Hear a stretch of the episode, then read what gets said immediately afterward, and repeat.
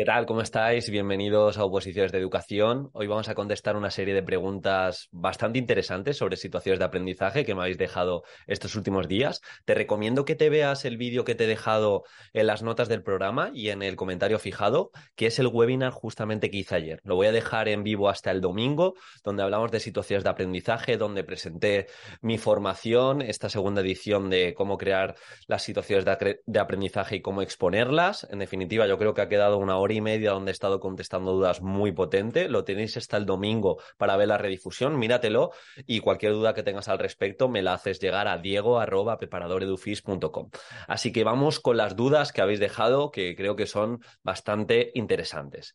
Me dice, muchas gracias Diego, este vídeo aclara muchas cosas. Mi duda sigue siendo cómo planificar o diseñar los objetivos didácticos relacionados con los criterios, las competencias, los descriptores. ¿Se tiene que añadir a la unidad didáctica en forma de tabla todo todo ello relacionado? ¿Cómo lo sugieres? Sí, yo te lo recomiendo así. De hecho, yo te recomendaría enlazar criterio de evaluación en la misma tabla, criterio de evaluación con objetivo didáctico, a su vez ese criterio de evaluación sabes que concreta la competencia específica, la competencia específica ves que tiene una serie de descriptores operativos, entonces pone los descriptores operativos y esos descriptores operativos hacen alusión directamente a las competencias clave. Eso en una tabla, todo relacionado. Tú lo que tienes que hacer entender a tu tribunal o a la hora de programar, comprender que todo parte del criterio de evaluación que es el referente, si tú eso lo concretas en objetivo, que es la labor que más tiempo te va a llevar a cabo, luego todo lo demás se acaba cumpliendo. Recuerda, criterio de evaluación, competencia específica, descriptores operativos,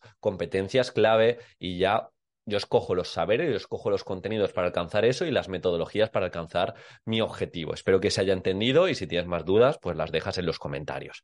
Me dice, lo primero, gracias por todo, esta información y el esfuerzo que estás haciendo. Tengo varias dudas al hacer mi programación para la oposición.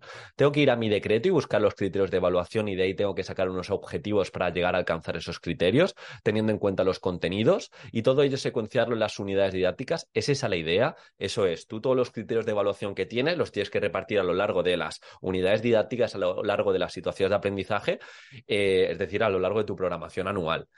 Los referentes son los criterios de evaluación. Tú esos criterios los tienes que concretar en objetivos para saber hacia dónde vas, objetivos didácticos, objetivos de aprendizaje, y ya todo el entramado curricular se va cumpliendo.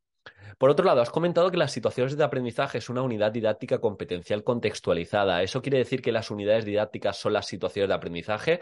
Eh, no. A ver, eh, hice un vídeo justo esta semana de, esto, creo que fue el martes. Te lo recomiendo que le eches un vistazo, donde explico en cinco minutitos diferencia entre unidad didáctica y situación de aprendizaje.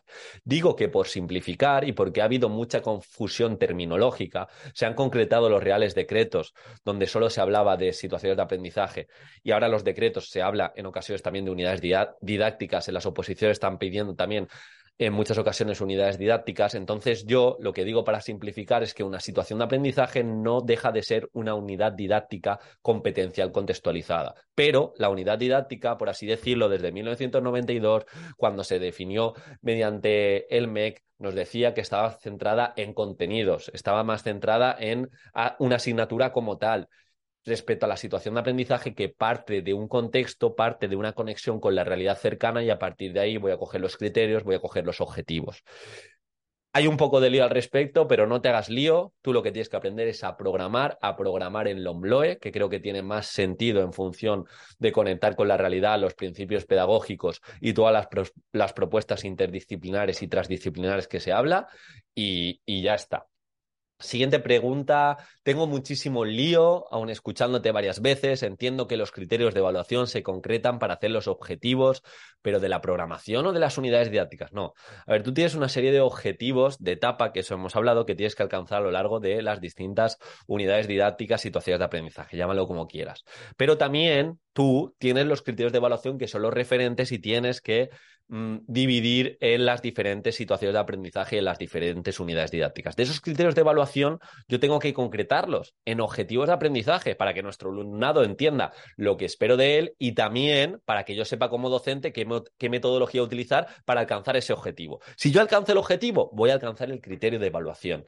Entonces, es justamente eso, que tienes que partir del criterio de evaluación y trabajarlo. Ahora bien, tú cuando coges un criterio de evaluación, lo concretas en una serie de objetivos de aprendizaje, pues vas a utilizar unas metodologías. También, dependiendo de esas metodologías y de las distintas propuestas y secuencia didáctica, vas a alcanzar los objetivos de etapa. Pero bueno, ya te digo que en, la formación que presenté ayer, todo esto lo vamos a hablar de una forma resumida y viendo eh, una situación de aprendizaje en directo. Gracias, Diego. Creo que voy teniendo más claro las cosas y que todo está relacionado. Sigo teniendo alguna duda. El perfil de salida sería como la finalidad de la educación primaria. Eso es, el perfil de salida. Al final son las competencias clave que ha de tener mi alumnado que se concretan en una serie de escritores operativos. ¿Habría que ponerlo en la programación? Sí, eh, de hecho ya nos viene dado. Nos viene dado porque eh, las competencias específicas, si las vemos, están relacionadas con una serie de escritores operativos. Entonces, esos descriptores operativos están en el perfil de salida. Eh, y si es así, ¿dónde? Pues en la misma tabla, como he dicho en, una de las primeras preguntas, todo el entramado curricular se acaba cumpliendo. Criterio de evaluación, competencia específica, descriptores operativos, competencias clave. Por otro lado, hablas de los retos que están en el anexo 1 del Real Decreto. También tengo que escribirlos en la programación, aunque si mi programación estuviera enfocada al primer ciclo, no debería lograrlos al 100% a ver, son unos retos que te van a ayudar a programar y a saber hacia dónde vas. Realmente va a depender de convocatoria, los criterios de calificación y lo que te pida. Eso es lo que tienes que hacer caso.